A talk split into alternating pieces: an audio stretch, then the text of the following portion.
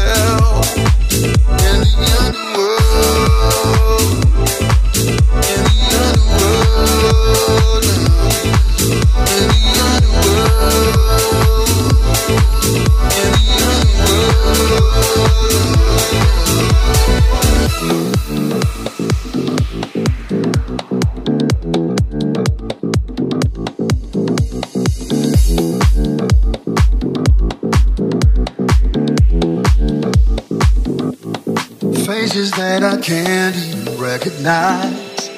Talk to me in voices I don't like. Can't decide whether I'm going crazy. Either that or it's the world around.